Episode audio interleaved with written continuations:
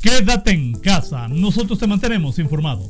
Gracias por acompañarnos a este resumen informativo de lo más importante que encontrarás en las ediciones impresa y digital de El Sol del Centro de este jueves 26 de noviembre del 2020. En la información. En el marco del Día Internacional para la Erradicación de la Violencia contra la Mujer, la Secretaría de Salud de Aguascalientes expresó su respaldo a los múltiples pronunciamientos públicos de este sector de la sociedad que reclama políticas para la erradicación de las agresiones. Al respecto, la responsable del programa de violencia de género del ICEA, María Eugenia Zarazúa Rosales, explicó que en coordinación con otras dependencias se trabaja para detectar de manera oportuna relaciones violentas y las posibles alternativas de intervención además de brindar atención médica y psicológica de manera gratuita.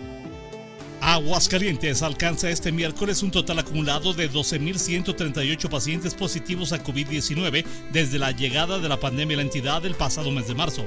Cifras establecidas en el comunicado técnico del ICEA, documento que mide el avance de la pandemia en el estado, revelan que solo durante las 24 horas previas a la conformación del documento se detectaron 75 nuevos casos. Durante noviembre se han sumado 1.689 pacientes que representan un crecimiento de 16.16 en la enfermedad durante el presente mes. Además, la autoridad sanitaria reporta 1.213 decesos por COVID-19, 65 nuevos contagios y 292 pacientes hospitalizados.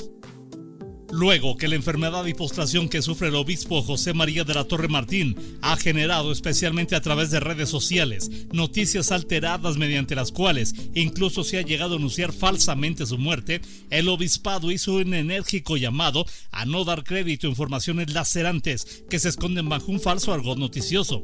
A través de la circular 240 32 2020, firmada por el vicario general Javier Cruz Muñoz y el secretario canciller Daniel Escobedo Torres, se pide a los fieles católicos elevar una plegaria por su recuperación, al tiempo que se recuerda que la información oficial sobre la salud del prelado solo será proporcionada por el obispado.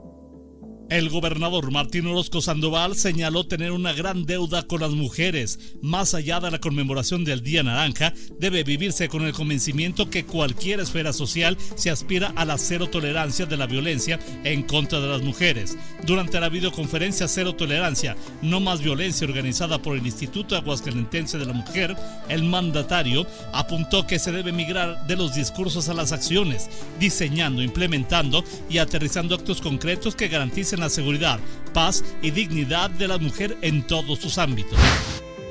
Empleo, insumos suficientes para atacar al COVID-19 y por si fuera poco, el IMSS en Aguascalientes apoyará con 11.460 pesos para gastos funerarios a familiares de las personas fallecidas por contagio de COVID-19, beneficio que entrará en vigor el próximo 2 de diciembre. En cuanto al empleo, informó el responsable de prestaciones médicas José de Jesús Chávez Martínez, se inició ya la selección de personas que ocuparán 496 nuevas plazas temporales autorizadas, mismas que se sumarán a las 652 contrataciones realizadas para la atención a la emergencia sanitaria. En el marco del Día Internacional de la Eliminación de la Violencia contra la Mujer, la alcaldesa Tere Jiménez refrenda su compromiso de seguir luchando en coordinación con distintas instancias a favor de ellas, al tiempo de hacer un llamado a trabajar unidos en favor de Aguascalientes, más seguro, igualitario, libre de discriminación y de cualquier tipo de violencia. A través de un video mensaje, la alcaldesa dio a conocer que al día de hoy nuestro estado ocupa el cuarto lugar a nivel nacional en índice de agresiones hacia la mujer, mediante violencia emocional, económica, física y sexual. El detalle de esta información y mucha más lo encontrarás en las ediciones impresa y digital del Sol del Centro de este jueves 26 de noviembre del 2020. La dirección general de este diario se encuentra a cargo de Mario More de Gaspi. Yo soy Mario Luis Ramos Rocha. Te deseo el mejor de los días, que como siempre amanezcas bien informado con el periódico líder, El Sol del Centro. Y por favor, hoy más que nunca, quédate en casa. Nosotros te mantenemos informado.